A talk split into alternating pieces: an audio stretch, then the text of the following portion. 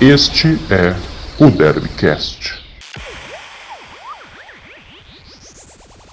Fala galera Ponte Pretana, galera Bugrina, galera Bugrina, galera Ponte Pretana. Hoje chegando eu aqui, João Marcos Carneiro, com mais um Derbycast para vocês e hoje para falar tudo sobre esse Derby 198 que aconteceu nesta terça-feira. Comigo para variar, ele sempre, Eduardo Martins. Tudo bem, Edu? Fala, João, torcedor bugrino, torcedor ponte pretano, torcedor ponte pretano, torcedor bugrino, tudo bom com vocês? Tudo certinho?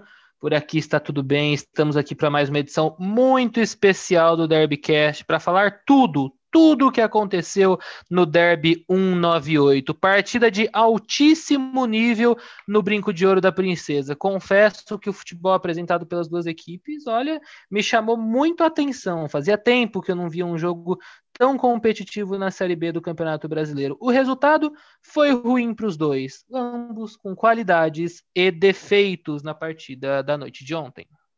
Exatamente, do 1 a 1 o jogo, né? O Matheus Peixoto, que não fazia gol há três meses, voltou a balançar as redes, fez 1 a 0 para a Macaca. E já o Guarani conseguiu empatar no segundo tempo com o Matheus Ludic, que não era jamais esperado na escalação inicial, né? Mesmo sem o Pablo, o Cristóvão estava à disposição. Então, vai jogar o Cristóvão na lateral? Não, Matheus Ludic jogou. Fez um golaço no segundo tempo, botou a bola né, para garantir o empate do Guarani. É... Edu, já queria começar então com o seu principal destaque do jogo para você. Quem que foi ou quem foram os melhores em campo desse empate aí que não foi bom para ninguém, né? Olha, João, realmente o, o resultado foi muito ruim para as duas equipes, pensando no futuro dos dois na Série B do Campeonato Brasileiro, mas temos destaques positivos. Pelo lado do mandante do Guarani, com certeza, Matheus Ludic. Matheus Ludic tinha entrado em campo uma vez pelo Guarani, na vitória de 1 a 0 diante do Sampaio Correia no dia 23 de dezembro. Ele jogou sete minutos. Hoje ele foi escalado como titular, como titular do Guarani. Foi muito bem na lateral direita e ainda foi premiado com um gol, fazendo brilhar a estrela do técnico Felipe Conceição. Pelo lado da Ponte Preta, eu considero o principal destaque o atacante Bruno Rodrigues, com muita movimentação, deu trabalho para a defesa do Guarani. Aí o torcedor vai falar: é, mas ele perdeu um gol no final, realmente, perdeu um gol no final. Mas gostei bastante da atuação dele. O Camilo, eu também gostei, mas aquele passe errado para o gol de empate do Guarani acaba pesando muito. E no setor defensivo, vale destacar a segurança de Igor Vinhas, questionado depois da derrota diante do Juventude, foi seguro no empate contra o Guarani e garantiu boas defesas em momentos importantes do jogo. Além disso, o zagueiro Wellington Carvalho também esteve bem no miolo de zaga. Certo, certo. O programa hoje está bem escorregadio, tá? Eu vou colocar você em várias enrascadas, tá? Então prepare. Isso me preocupa. Isso me é, preocupa. cuidado aí, olha bem pro chão, casca de banana não vai faltar, tá? Porque você sabe, pisou em casca de banana, caiu e, enfim. Mas brincadeiras à parte, é, eu gostei do Matheus. Acho que ele ganhou um presente de Natal, né? Escalado no dia 23 de dezembro. Aí depois o cara aparece no derby. O cara tá com pouca moral com o professor, né? Mas eu gostei do, do indo pro lado da ponte inicialmente. Eu gostei do Camilo no primeiro tempo, apesar do, do erro de passe no segundo que originou até o gol do Matheus. Mas eu gostei dele no primeiro tempo, achei que ele foi, entrou ligadaço no jogo, é, deu início à jogada do gol da ponte. É, e aí no segundo tempo ele cansou demais e aí teve que ser substituído. Não gostei da entrada do Neto Moura, não pelo Neto Moura, mas por botar volante demais em campo. É, e pelo lado do Guarani, me surpreendeu muito a alteração aos 40, 41 do primeiro tempo, na tirada do Lucas Crispim, né? Do nada ali, não foi por lesão, foi por opção ainda no primeiro tempo, e para colocar um Rickson, que, igual a gente falou no último programa, né? Pré-derby, tem ganhado espaço, tem ganhado minutos, tem ganhado confiança e já está aí carimbando uma vaguinha entre os 11. Não sei se no lugar do Crispim mesmo, já para o próximo jogo. Acho que é muito complicado fazer isso. Mas gostei da ousadia. Eu confesso que eu não faria isso. Mas talvez por isso que eu tô aqui e ele que tá lá treinando o Bugre, né? Mas enfim. Olha, João, isso é verdade. Eu fiquei muito surpreso também quando o Lucas Crispim foi substituído. Inclusive, achei que ele tinha sofrido alguma lesão e depois chegou a informação do repórter Gustavo Biano, que estava lá no Brinco de Ouro, que foi uma, uma opção do técnico Felipe Conceição. E realmente foi algo diferente que o Conceição fez. Na minha opinião, o Crispim não vinha bem no jogo. Não vinha mesmo. Ainda mais que o Crispim é um jogador que a gente sempre cobra um pouco a mais, porque ele tem a oferecer um pouco a mais. É um dos atletas mais qualificados desse grupo do Guarani. Mas eu não tiraria ele. Eu não tiraria ele. Na minha opinião, a substituição a ser feita naquele momento, o Guarani perdendo, precisando ir para cima com resultado, é, seria interessante tirar o Bruno Silva ou o Didi, recu aí recuaria o Bruno Silva e para a zaga e colocaria o Rickson no meio-campo. Aí você ficaria com o meio-campo com Rickson, Lucas Crispim e Murilo Rangel. Eu acho que era uma alteração interessante para ser feita naquele momento, sabe?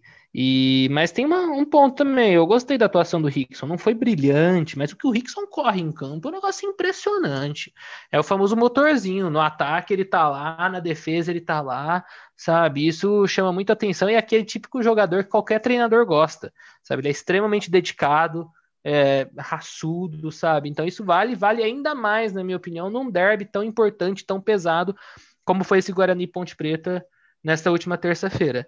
Me sabe? surpreende até rapidinho, do um jogador nesse sentido que você falou, que está em todos os lugares do campo, não ter espaço num Botafogo que está em frangalhos na Série A, né? Enfim, não é o é, nosso é, lugar aqui. O Botafogo análise, é um caso mas... à parte, né, João? Um time que tem mais de cinco treinadores em uma temporada, a gente já imagina por que, que está nessa situação também, né?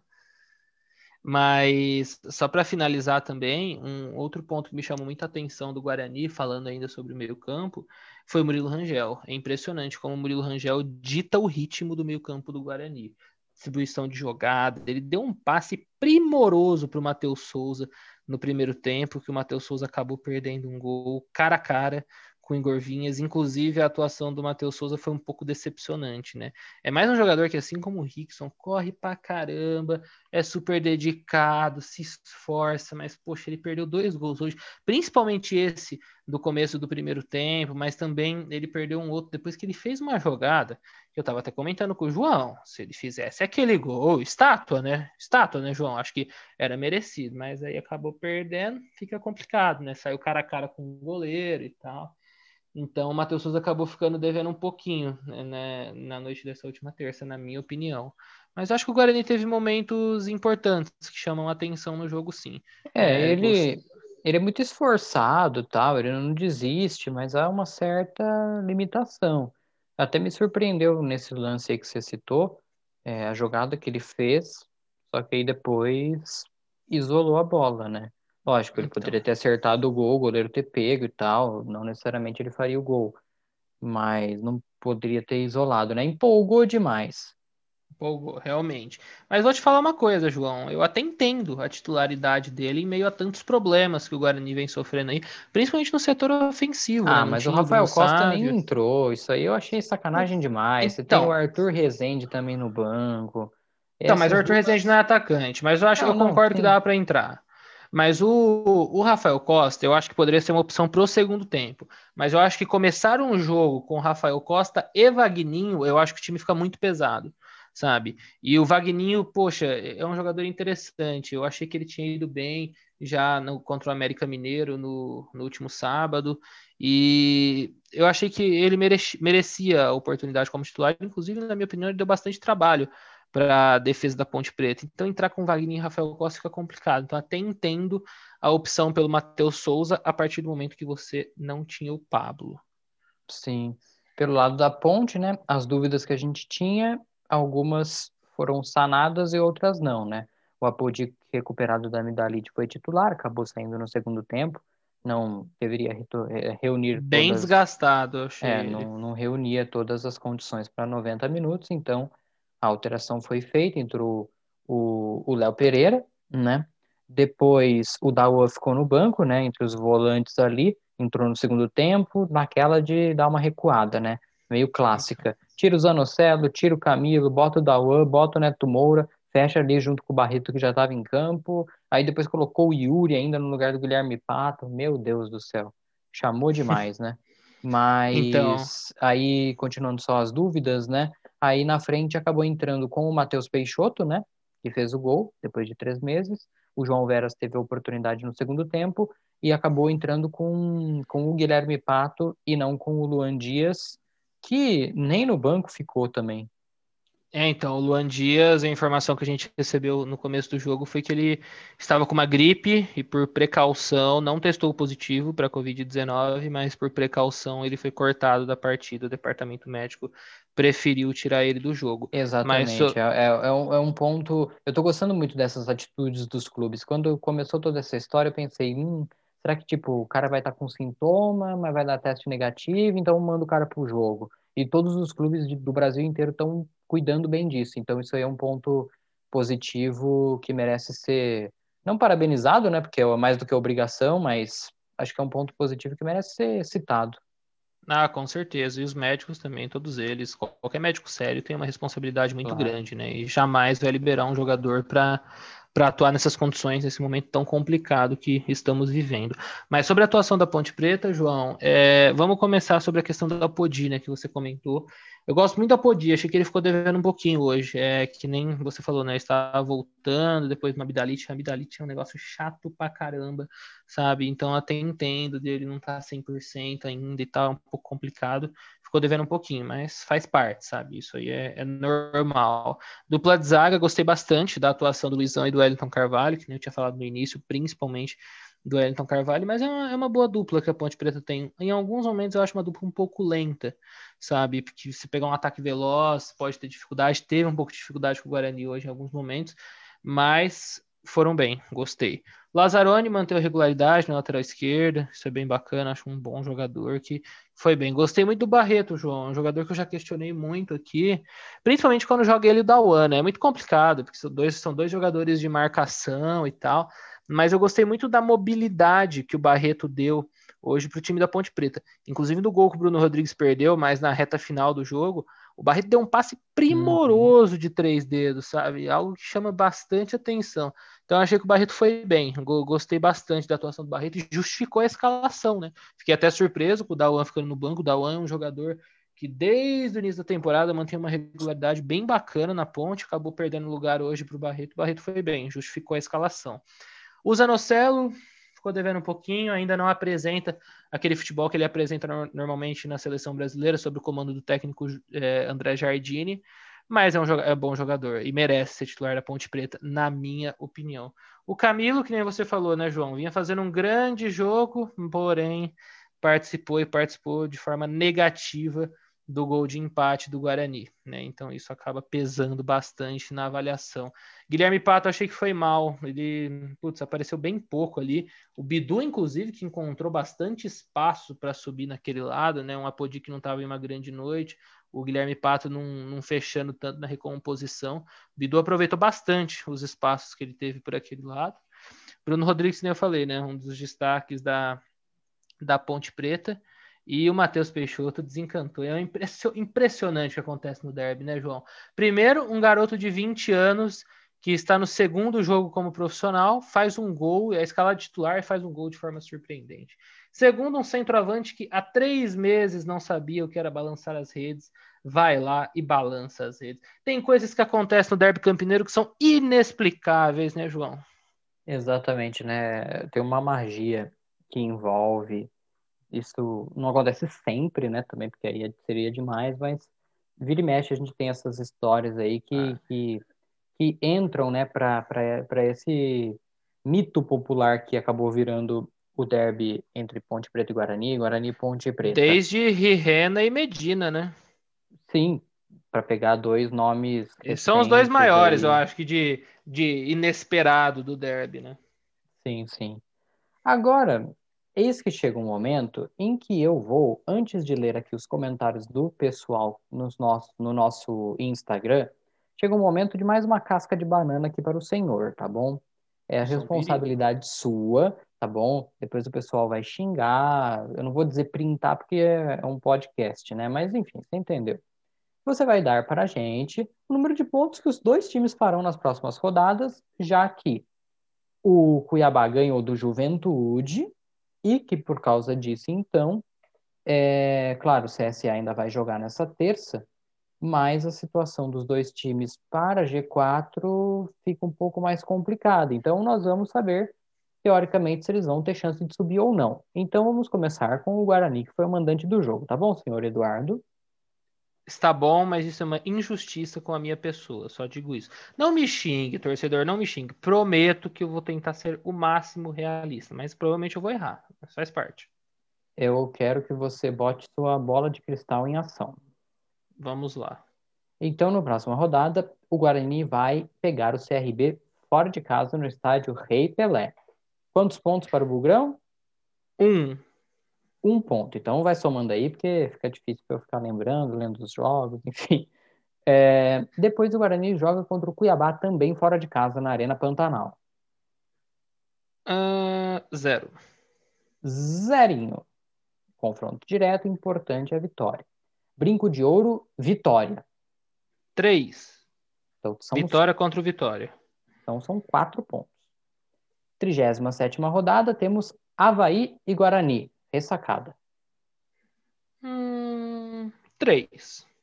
Então, assim, temos sete. Né? Eu não sou tão burro assim. E na última rodada, mais um confronto direto, Brinco de Ouro, Juventude. Esse é complicado. Agora eu quero que você seja o mãe de Ná. O Juventude chegará na última rodada já na Série A ou não? Pô, mas aí eu tenho que ver os outros jogos aí, você tá de sacanagem. Ó, o Juventude pega o Figueirense, deve ganhar. O Juventude pega o Havaí fora, empate ou vitória, não acho que perca. O Juventude pega o Cruzeiro, já mortinho. E o Juventude pega, cadê o Juventude aqui? O Brasil de Pelotas. É, Acho que o Juventude vai chegar com acesso já na última rodada. hein? então, vitória do Guarani. Então são 10 Dei pontos. 10 pontos, 10 pontos para o Guarani. 58, 58 pontos. Isso. Agora Vamos vamos para para Ponte Preta. a senhora macaca, querida, que pega já na próxima rodada, já na segunda-feira que vem, o Cuiabá. No Três Moisés pontos. Oh, oh, oh. Fator casa vai pesar. Depois nós temos Náutico também no Moisés Lucarelli.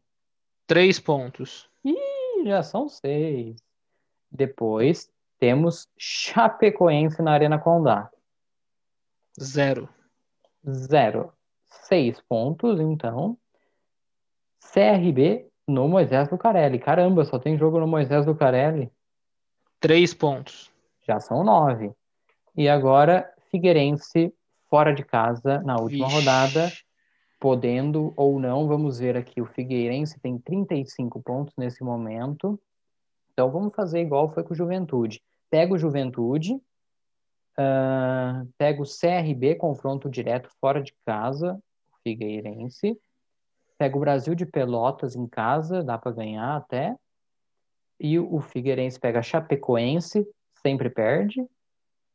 E nessa Sempre rodada aqui, nessa sexta-feira, pega o CSA. Ih,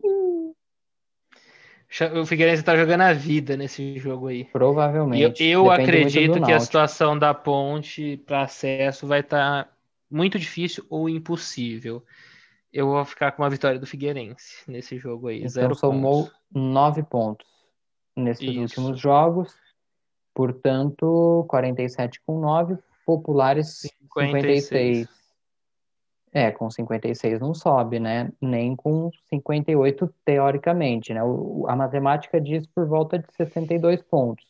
Então, se essa matemática for confirmada, né? Uma média aí dos últimos anos, não daria para nenhum deles. Mas é aquela questão da- que a gente vem falando já em todos os programas, né?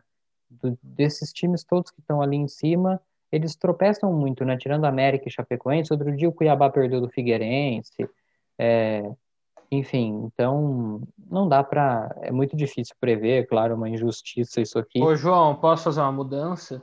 Que isso? O Guarani não vai conseguir três pontos na última rodada, não, hein? Vamos pensar aqui, pensar de uma forma rápida.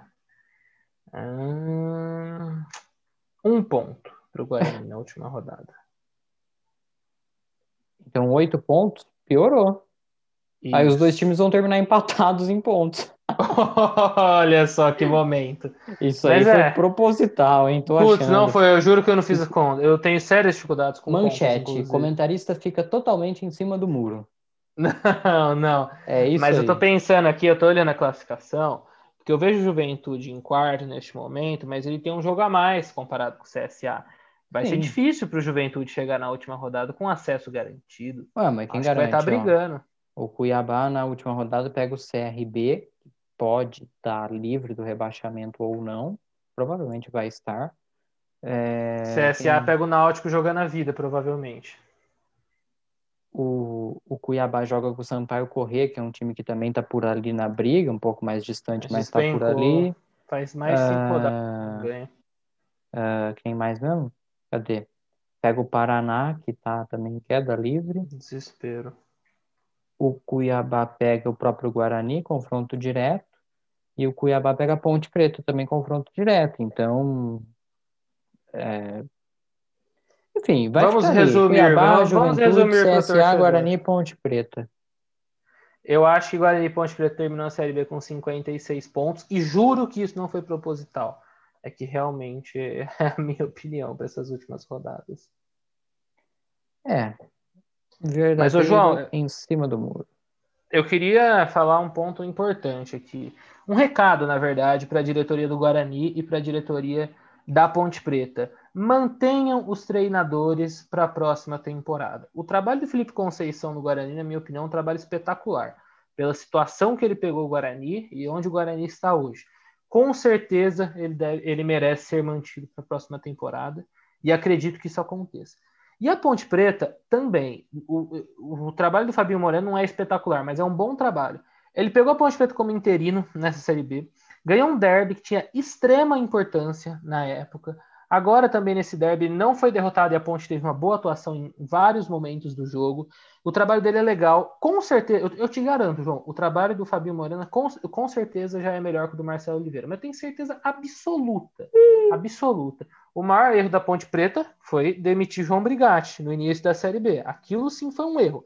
Agora, diretoria, Tiãozinho, vamos acertar. Mantenham o Fabio Moreno para a próxima temporada. Ele merece muito essa oportunidade e ele vem mostrando um trabalho de qualidade para ele ser mantido no, no clube como treinador para a próxima temporada.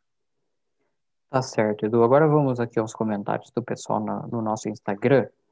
É, o G underline Serrano underline S falou que o resultado foi melhor para o Guarani, que ainda dá, porque tem jogos com os concorrentes diretos.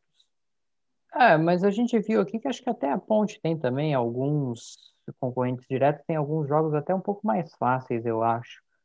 Então, Sim, mas é mais ou menos isso que você falou é, vai ficar mais ou menos por ali, empatados, um ponto a mais para um ou para outro. Enfim, subir os dois, infelizmente, acho que vai ficar impossível, mas ficar por ali, enfim. Uh, o Museu da Macaca disse que o Guarani deu sorte e que eles acharam um gol. É, assim, não sei, viu? o que, que você acha? Eu acho que o Guarani vinha construindo, assim como a Ponte Preta, sabe? Mas era o momento ali, sabe? O, o Ludic foi muito preciso para tomar a bola naquele passe errado do Camilo e de extrema qualidade, felicidade para limpar a marcação e conseguir aquela finalização. Eu, sinceramente, João, achei o, o empate, o resultado bem justo pelo que foi apresentado em campo. Foi um empate de bom futebol, mas foi parecido com o que as duas equipes apresentaram, na minha opinião. O André Ariello falou: não, né, que não foi bom para ninguém, não foi bom para o Guarani, né, porque ele torce para o Guarani, que pelo visto, porque ele fala, se tivesse ganhado do América, sim, dois jogos em casa, fez um ponto. Então ele está dizendo que não foi bom para o Guarani, com né, ele, no caso concordo. dele. É, é, é, tipo. Se o Guarani, para o Guarani conseguir acesso, na minha opinião, tinha conseguido no mínimo quatro pontos nesses dois últimos jogos. Conseguiu só um, é muito pouco. Sim. Uh, o Jaume, Jaume Marcos. Não, é, é isso aí mesmo, Jaume Marcos. Tem que tomar um cuidado com esses nomes, né, ultimamente, porque, poxa vida. É assim, eu tô... Você fica desdenhando das pessoas que sofrem problemas com isso. Tome cuidado, hein? Tome cuidado. Pra falar a verdade, eu tô louco pra cair numa pegadinha dessa, mas ninguém mandou, então tudo bem. Pô, eu vou mandar aqui um abraço pro Cuca, mandar um abraço pra Paula, mandar um abraço pro, sei lá mais pra quem, pro para aquele trio lá, o, o, Kiko, e aí você continua. Lembre-se que as pessoas podem escutar esse podcast quando estiverem acordando, ou quando estiverem à tarde em casa. Elas não querem ouvir essas coisas. Ah, mas eu quero falar. mas então, já o Marcos falou para ninguém. Os dois colocaram volantes no segundo tempo e ficaram com medo.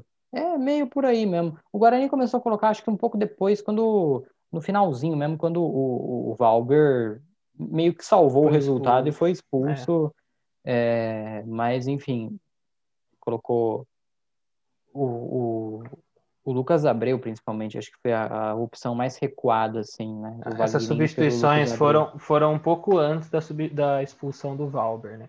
Que ele colocou o Lucas Abreu no lugar do Vagninho, o David no lugar do Bruno Silva, é 6 por meia dúzia, e ele é no lugar do Bidu, 6 por meia dúzia, mas o Lucas Abreu no lugar do Wagner, eu confesso para você que eu não gostei. Uhum. É que assim, eu tenho algumas restrições ao futebol do Lucas Abreu, né? Ele faz golaço quando eu critico ele, mas eu não é um jogador que me agrada muito pelo futebol dele. E aqui vão aqueles que eu elegi como os dois melhores comentários que eu li. O Edu Ponte Preta, ele falou que foi bom pro Cuiabá. Eu achei engraçado. Isso é verdade. Faz sentido. Inclusive, o Cuiabá também. conseguiu uma vitória contra o Juventude, subiu para terceiro agora na Série B. Exatamente. E de novo, agora que eu vi que duas vezes o André Ariello participando aqui em peso, falou que o resultado foi bom para o Felipe Conceição. Ele teve peito de tirar o Crispim, o cara é F, ele tira o capitão e craque do time no primeiro tempo. É... E aí ele deu a opinião dele, né? Que para ele o Crispim é titular, mas não jogou porcaria nenhuma. Não foi essa, bem essa palavra que ele usou, mas ele não, não jogou porcaria nenhuma contra a Ponte Preta. É, se escondeu e está dizendo que o Guarani precisa dele uh, e que esse jogo provou que ninguém tem cadeira cativa e que o Tigrão, é, que ninguém tem carteira cativa com o Tigrão e jogou ou joga bola ou vai para o banco foi a opinião do André. E, mais uma vez, né? Eu não teria Aí feito essa alteração. É, eu não teria feito essa alteração. Mas que o treinador tem estrela também, não podemos descartar. Com certeza. Do Ludic foi impressionante. Essa informação surgiu hoje à tarde com alguns companheiros nossos da imprensa de Campinas, João. Mas quando eu vi, eu confesso para você que falei, ah, talvez é algo que ele esteja pensando, mas acho que de início não. Talvez no segundo tempo, o menino vem treinando bem. Hora que eu vi a escalação, vi que o Ludic era titular, olha, fiquei, fiquei bem surpreso. Exatamente. Bom, é isso por aqui, pessoal participando aqui nas redes sociais. Muito obrigado a todos que comentaram aqui até o momento da gravação desse programa também, né? Porque outros comentários podem surgir depois, mas infelizmente não teremos tempo de adicioná-los aqui no programa. Beleza, Edu? Você tem mais algum algum ponto para adicionar aí sobre o derby ou podemos encerrar esse programa de hoje? Bom, João, queria agradecer a todos que estão nos acompanhando em mais uma edição muito especial do Derbycast. O Derbycast chama Derbycast por causa desses dois times muito importantes de Campinas. Então é muito especial para a gente poder gravar o programa no dia de derby, é, fazer a cobertura do derby, é muito bacana. Só temos a agradecer muito todos que estão junto com a gente nessa. E meu destaque final é que assim, o sonho ainda está vivo para o acesso, mas para conseguir isso não é uma missão fácil. Faltam cinco partidas, 15 pontos em disputa. Para conseguir o acesso, tem que ganhar cinco. E uhum. talvez ainda não dê. Mas acho que dá. Se ganhar cinco, não é fácil. É, se ganhar cinco também, os adversários não vão ganhar cinco, né? Porque o Cuiabá é adversário direto. Tem outros Mas. O Guarani, aí, se ganhar cinco, chega no máximo a 62 pontos. A ponte é 61. Será que dá? 62, teoricamente, é o número mágico, né? Então. É, então. Vai saber. Não dá para ter é, tanta negócio, certeza. O negócio aí. Se fosse 65, rodada eu cravava para você que dava. Mas.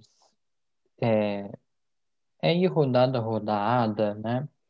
Porque tá todo mundo mais ou menos na mesma.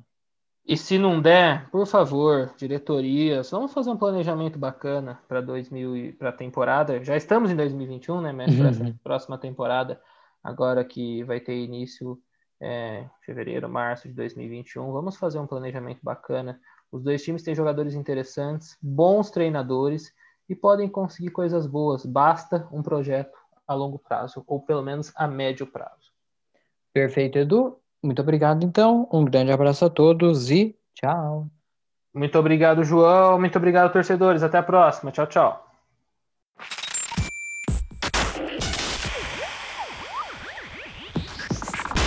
Este é o Derbycast.